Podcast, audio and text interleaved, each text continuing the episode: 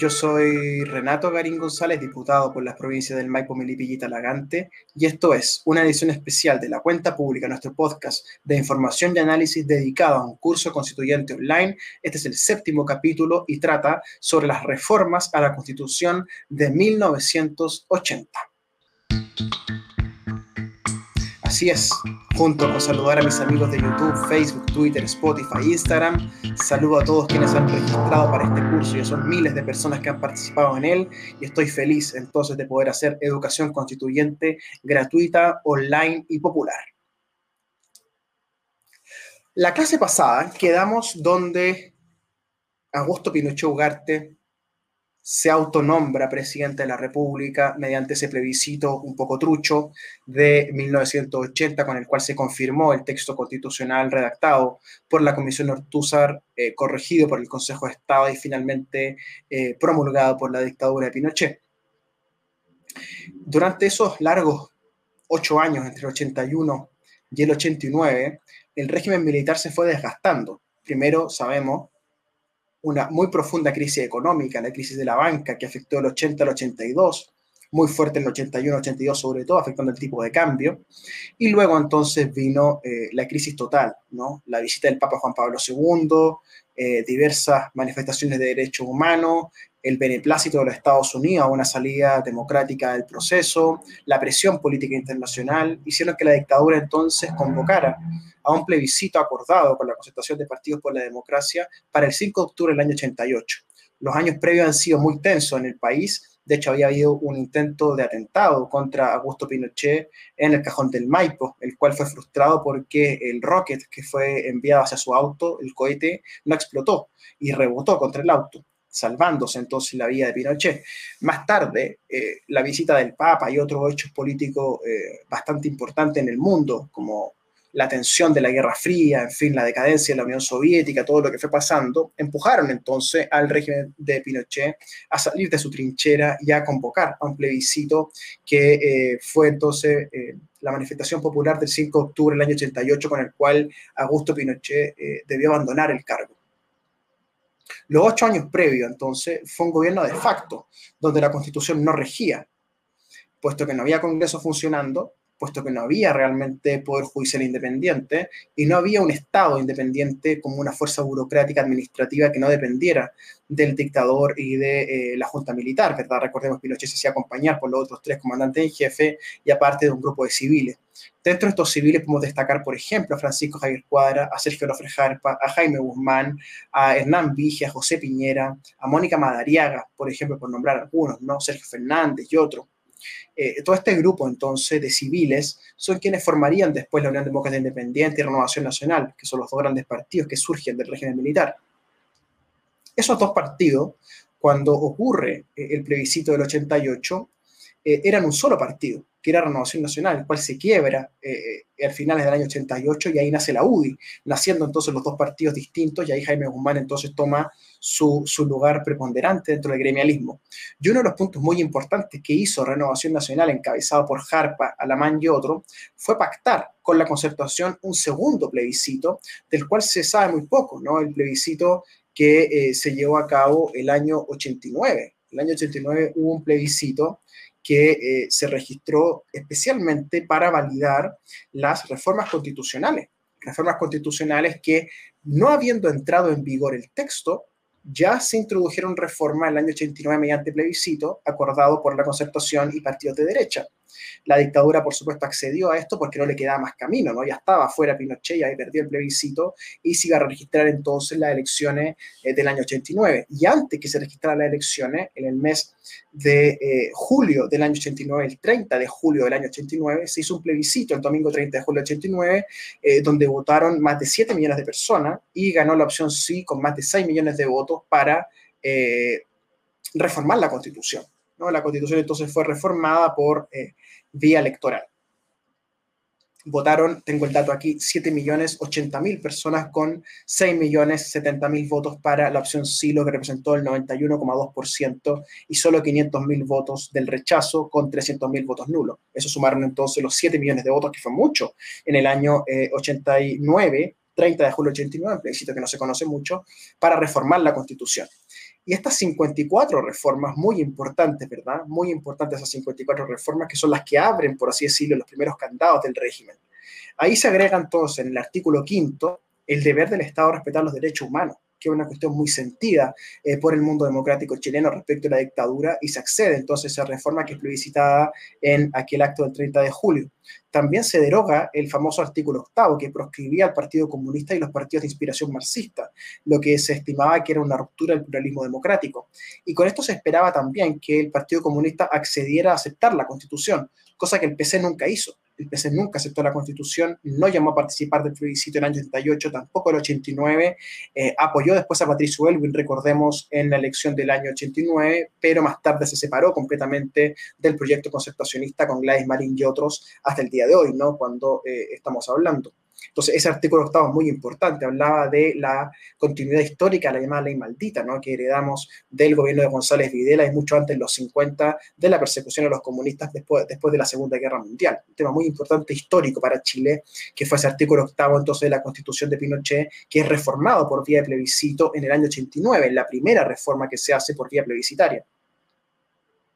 Después se agrega en el artículo 19 un derecho fundamental, que es el número 15, para eh, asegurar el derecho a la asociación sin permiso previo, una cuestión muy importante para formar eh, fundaciones, ONGs, partidos políticos, etcétera, para abrir entonces el régimen. Eh, es propio los totalitarismos restringir este derecho, ¿verdad?, de organización política. Eh, también se modifica el, procedimiento para reemplazar al presidente de la República, además vacancia del presidente, también se modifica en este periodo. Eh, se elimina la atribución que tiene el presidente eh, propia de los dictadores para disolver la Cámara de Diputados, una cuestión que un régimen presidencial es muy rara, ¿no? porque para equilibrar el poder se busca entonces que la Cámara no pueda ser disuelta por el presidente y en la constitución original estaba ese poder. También se restringen algunas facultades presidenciales sobre la excepción constitucional y se restringe también algunas facultades facultades del presidente sobre el veto y eh, las facultades de urgencia legislativa. ¿Qué se busca entonces? Achicar un poco el poder del presidente, un poco, porque realmente demencial el poder que originalmente la Constitución establecía, y asegurar el pluralismo político, derogando el artículo octavo, agregando el 15 al 19, ¿cierto? Y agregando el tema de los derechos humanos en el artículo quinto. Entonces, em, cuando uno mira este, este paquete de reformas, también tiene que mirar el tema más político, que es cómo quedó eh, la clase política configurada a partir de la constitución y el sistema electoral. La concertación, ¿verdad? Que en su momento tenía 14 partidos originales, que más tarde serían cuatro partidos históricamente, socialista radical, DC y PPD, y entonces la eh, Alianza por Chile o la Unión por el Progreso, como se llamó en un comienzo la derecha, que era la UDI con Renovación Nacional que fueron los dos partidos históricos de la, de la derecha hasta la aparición de Evópoli en estos últimos, últimos cinco años, ¿no? pero históricamente entonces Chile se manejó con seis partidos, que eran los cuatro de la concertación y los dos de la derecha, que manejaban entonces el Congreso. Y ahí entonces el binominal configuró una clase política, configuró cierto entendimiento, y ahí es por eso que es muy importante entender que se corrigieron algunos quórum constitucionales en las reformas del 89, cambiando algunos quórum de tres quintos por quórum de cuatro séptimos, es decir, bajando los quórum en algunos temas. ¿Para qué? Para dialogar mejor con este sistema binominal de dos grandes coaliciones. Recordemos que en la presidencial del 89 aparece un tercer actor que es Francisco Javier Errázuri, el llamado Frafra, ¿no? que se hizo conocido por los pollitos, que era el dueño del supermercado Unimark. ¿no? Y Francisco Javier Errázuri saca el orden de un 15-16% de los votos, se transforma en tercera fuerza, ¿no? La UCC, llamada Unión de Centro-Centro, sacándole un pedazo de voto a la derecha, claramente, porque recordemos que Patricio Alvin gana en primera vuelta, pero Frafra no logra meter una bancada dentro del Congreso. No lo logra. Más tarde entraría su señora, pero lo hace en otra configuración electoral. Él no logra armar una bancada en el comienzo del régimen y eso configura entonces dos fuerzas gravitantes, RN más la UDI y la concertación que gana el gobierno, recordemos cuatro veces seguidas con Elwin, Frey, Lago y Bachelet.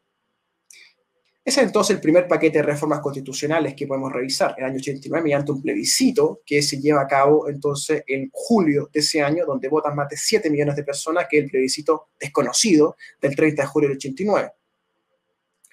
Enseguida tenemos que entrar a las reformas que hace el presidente Elwin. ¿no? Recordemos que el presidente Elwin gana en primera vuelta en diciembre del año 89, asume el mando en marzo del año 90 de manos de Pinochet, con Pinochet la comandancia jefe del ejército y con la constitución con los cerrojos institucionales intactos, salvo lo que se hayan reformado por plebiscito en el 89.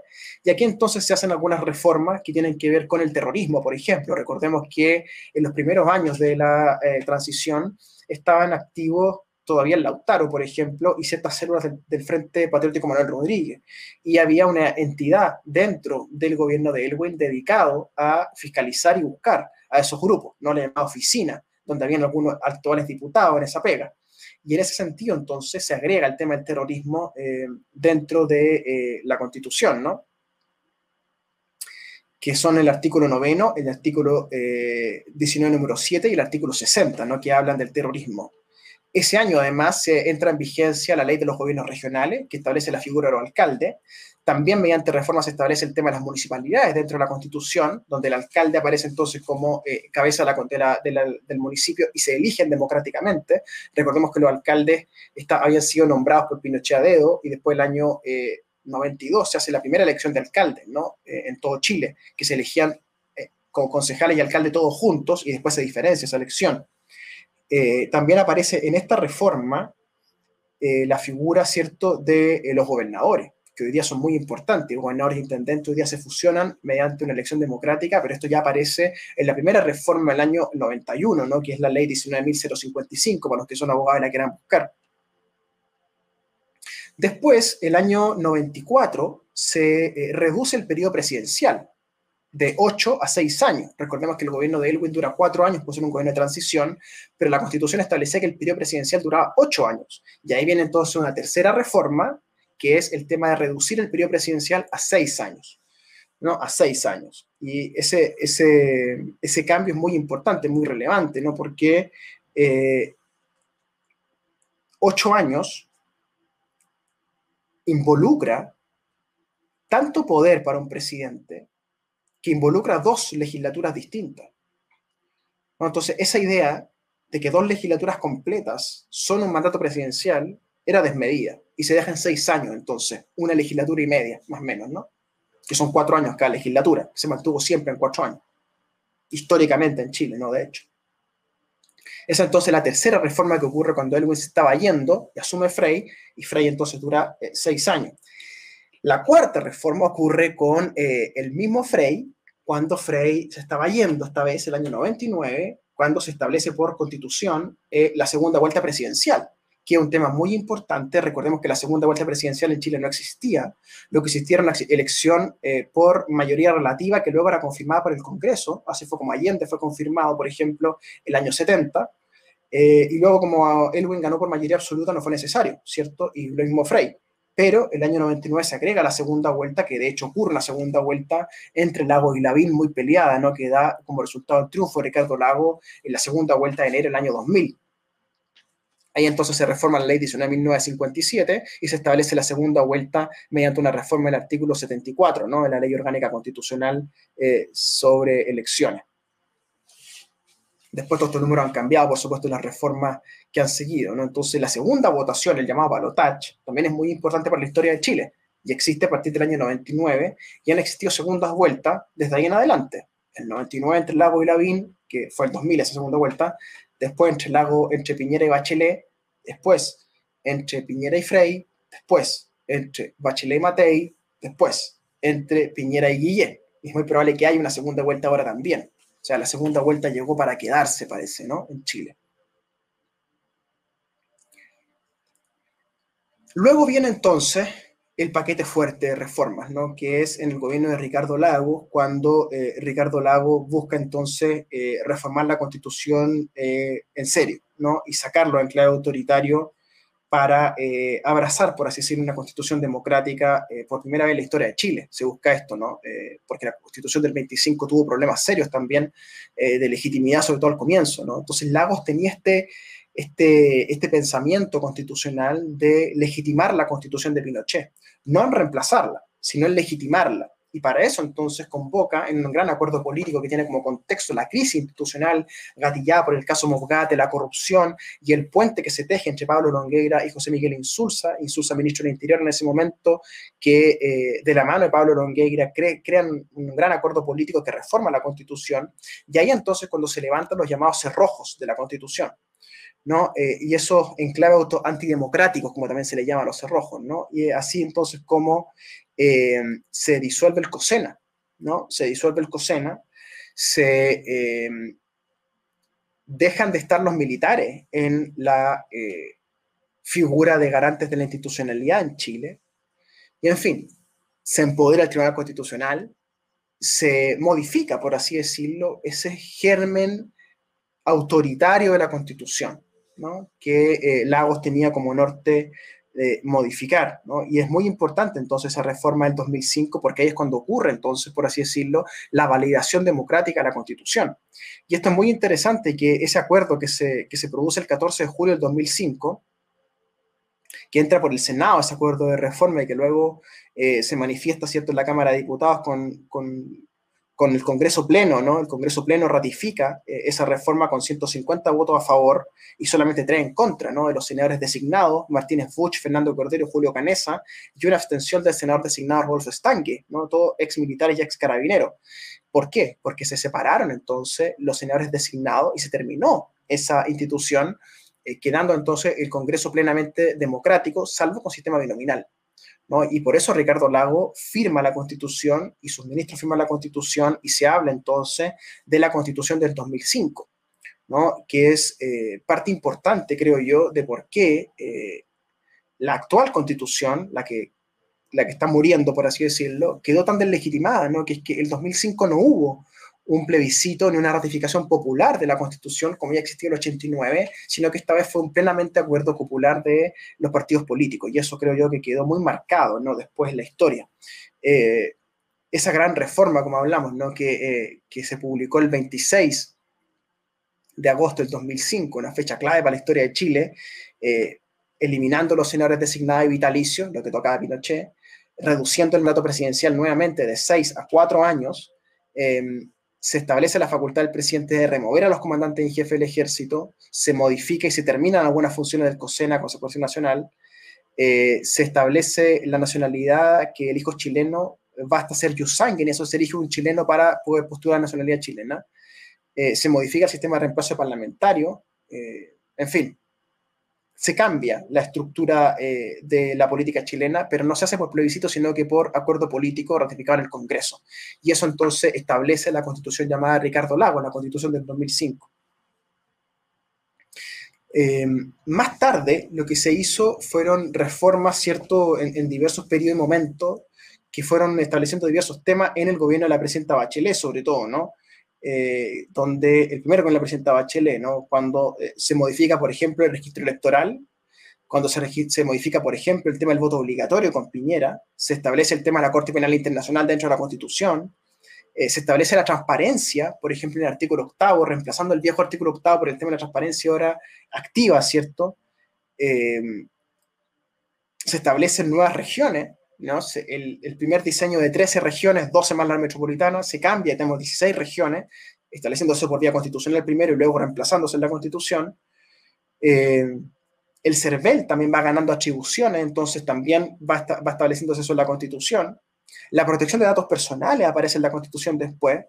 En fin, una serie de cuestiones hasta que el sistema electoral también es reemplazado, ¿no? Se modifica el sistema binominal, se saca de la Constitución el guarismo 120 y se cambia el sistema binominal, estableciendo el sistema proporcional de ONT, que actualmente rige con el cual fue electo, y entonces se cambia lentamente el sistema, pero en paralelo sigue entonces esta duda, esta pregunta, esta queja sobre la legitimidad del sistema vincular a la Constitución del 80, lo que lentamente va levantando entonces en académico, en activista, en ONG, la cuestión primero de marcar el voto, de pedir asamblea constituyente, lo que empuja entonces a que en el segundo gobierno de la presidenta Bachelet, recordemos, se establece un proceso de modificación constitucional em, bastante difuso al principio, confuso, quizá un poco errático, que se convoca a cabildos. Yo participé de varios cabildos, ¿no? Para hablar de la Constitución que eso termina en nada, porque la presidenta Bachelet lanza entonces un, proyecto de ley para reformar la constitución, una nueva constitución la manda al Congreso por vía parlamentaria el último día de su mandato, es decir, cumple eh, simbólicamente con el hecho de mandar una nueva constitución, pero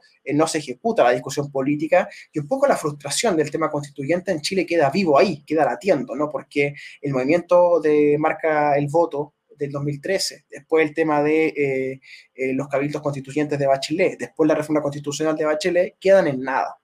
Gana Sebastián Piñera su segundo mandato y él no tiene dentro de sus prioridades ni la reforma constitucional, ni menos el reemplazo del texto constitucional, ni menos aún el tema de una asamblea constituyente. por ende, entramos al segundo gobierno de Sebastián Piñera con cero expectativa de modificar la constitución, con cero expectativa de que la constitución cambiara. Y sin embargo, nos encontramos hoy día en un escenario completamente distinto, que se gatilla probablemente por la crisis política manifestada a partir del estallido social de eh, octubre del año 19 y también por la decisión política estratégica que toma el gobierno de Piñera de eh, jugarse por ahí, por la vía constitucional, la salida del régimen. ¿no? Eh, y eso se acuerda entonces entre el ministro del Interior del momento, que era Gonzalo Blumel, que reemplazó a Chadwick, junto con algunos parlamentarios de oposición, que acuerdan entonces la noche del 15 de noviembre del año 2019, un poquito más de un mes del estallido social, justo un mes de estallido social, acuerdan entonces que va a haber un itinerario constituyente, que habría un plebiscito en abril del año 2020 para modificar la constitución y que entonces habrían opciones de apruebo y rechazo y que eh, se abriría la opción de convención mixta, convención constitucional. Esas opciones entonces son plebiscitadas finalmente en octubre de este año, hace poquito más de un mes, y gana la opción y la convención constitucional, que están contenidas ¿dónde? En una reforma constitucional. Y es por esto que el acuerdo constitucional del 15 de noviembre se manifestó en una reforma constitucional de diciembre del año 19 que fue votada por el Congreso, donde se estableció un capítulo 16 de la Constitución para reformar la Constitución y hacer una, entonces, eh, convención constitucional, ya sea mixta o convención constituyente, que establece entonces una nueva constitución, un mecanismo entonces de reemplazo constitucional dentro de la propia constitución, algo que no es usual, es algo bastante inédito, que las constituciones establezcan mecanismos para reemplazarse a sí mismas. En general, las constituciones lo que hacen es establecer mecanismos de reforma, y ahí hay algunos quórum que alcanzar, ¿verdad? Más fáciles, más difíciles, pero en general las constituciones lo que hacen es tener mecanismos de reformas y no de reemplazo a su texto, es decir, es distinto una reforma reemplazo. Lo que hace la constitución actual, mediante esta reforma del año 19, de diciembre del año 19, es habilitar entonces un proceso de reemplazo constitucional mediante el plebiscito que se va a eh, ratificar, ¿cierto?, a la salida de eh, eh, la redacción de la nueva constitución, que sería entonces hacia el año 2022, ¿no? Mediados del año 2022. Entonces, recapitulemos. La constitución del año 80 fue redactada por la Comisión Ortúzar, se le entregó un borrador, como he dicho, a la Comisión, eh, al Consejo de Estado, que formó una comisión luego eh, con Pinochet, con Jaime Guzmán y otros, que redactaron finalmente el texto que se plebiscitó el año 80, en un plebiscito sin registro electorales, donde arrasa, por supuesto, la opción del gobierno y se eh, establece una especie de periodo de excepcionalidad política entre el 80 y el 89. El 89 entonces se hace una reforma constitucional por vía de plebiscito en julio 89, en diciembre 89 es electo Patricio Elwin, en marzo del 90 asume Patricio Belwen y el 91 él ya reforma la Constitución por primera vez en vía democrática. ¿no? O sea, son ya 60 reformas entre el 89 y el 91. Eh, Dos grandes procesos de reforma, pero 60 reformas materiales. Después viene la reforma importante de reducir el mandato de 8 a 6 años, a final del gobierno de Elwin. Después con Frey se establece la segunda vuelta y después con Lagos se hace la gran reforma del 2005, ¿cierto? Que involucra los temas que hemos tratado sobre senadores vitalicios y otros. Se democratiza, por así decirlo, la constitución sin plebiscito. Se abre entonces el tema del sistema electoral, el voto voluntario, crisis social mediante, varias crisis gatilladas durante la década, vamos al estallido social, un acuerdo político y estamos entonces puertas de la redacción de una nueva constitución. Por ende, esta constitución va a tener exactos 42 años de existencia institucional como tal, aunque si vamos a lo eh, institucional más riguroso, vamos a ver que la constitución duró entonces entre el año 90, el 11 de marzo del 90 y el 2022, 32 años, lo que la configuran como la constitución más corta de la historia de Chile, dado que la constitución del 25 duró desde el 32 hasta el año 73, lo que son 41 años, la del, 80, la del 33 duró del 33 al 25, casi un siglo, eh, y las de atrás no cuentan, ¿verdad? Porque son parte de la llamada anarquía constitucional o de los ensayos constitucionales del 23, 25 y 28. Pero las constituciones largas, ¿no? Si comparamos, esta es la más corta en relación a la del 25 y a la del 33. Entonces, cabe preguntarse, ¿Por qué fue tan corta esta constitución? ¿Por qué fue tan reformada? ¿Y por qué no antes la ley política se abrió a cambiarla? Todas estas preguntas, por supuesto, son preguntas históricas, preguntas que van a quedar abiertas por mucho tiempo. Eh, sin embargo, las preguntas que no son históricas son las preguntas que se refieren al futuro. ¿Cómo queremos que sea la nueva constitución? ¿Cómo queremos que este proceso constitucional grafique el nuevo Chile? ¿Cómo queremos que esa nueva constitución muestre el poder o ordene el poder de lo que es el Chile actual? Y esa creo yo es una conversación, una conversación entre lo que queremos que el futuro sea y lo que es nuestra tradición constitucional, una tradición constitucional que yo he descrito de manera bastante crítica en este curso, vinculada al presidencialismo, al centralismo, la uninacionalidad, pero que sin embargo hay que entenderla y hay que graficarla. Entonces, las próximas dos sesiones nos vamos a dedicar primero a entender qué es la tradición constitucional chilena y para eso vamos a tener un gran invitado que el profesor Osa, doctor en historia en Oxford, que acaba de sacar un libro sobre la tradición constitucional chilena, Chile Constitucional, editado por el Fondo de Cultura Económica. Esa va a ser la octava sesión de este curso. Y en la novena sesión vamos a tratar entonces sobre la constitución que queremos, cómo queremos que sea esa constitución del 2022, cómo queremos que esa constitución dialogue con la tradición que vamos a analizar y cómo queremos entonces que esa constitución nos pare frente al mundo y frente a los desafíos que va a tener el siglo XXI y el futuro. ¿Cuánto irá a durar esa constitución? Va a durar más o menos que esta, más o menos que los 32 años de esta constitución, más o menos que los 41 años de la constitución del 25, más o menos que casi un siglo de lo que duró la constitución del 33. ¿Cómo va a conversar el nuevo texto, la nueva constitución política, con lo que ya conocemos de Chile, con lo que ya es historia constitucional que hemos analizado en estos capítulos? Esas preguntas entonces las vamos a dejar para lo que viene, para la próxima semana y la subsiguiente. Antes de despedirme, quiero abrazar especialmente a quienes me siguen en las redes sociales, YouTube, Facebook, Twitter, Spotify, Instagram, y a quienes me han escuchado a través de las radios locales en mi distrito, la de Ignacio Serrano en Melipilla, la más tradicional del mundo rural y urbano, 540M en todo Melipilla, y en la provincia de Talagante, Talagante, Peñaflor y la de Maipo, el Monte, Padre Hurtado, la escuchan por la radio Contacto, la más escuchada de la provincia. Un gran abrazo para todos mis amigos y amigos. Muchas gracias por compartir este live. Recuerden, esta fue la séptima sesión de nuestro curso constituyente online.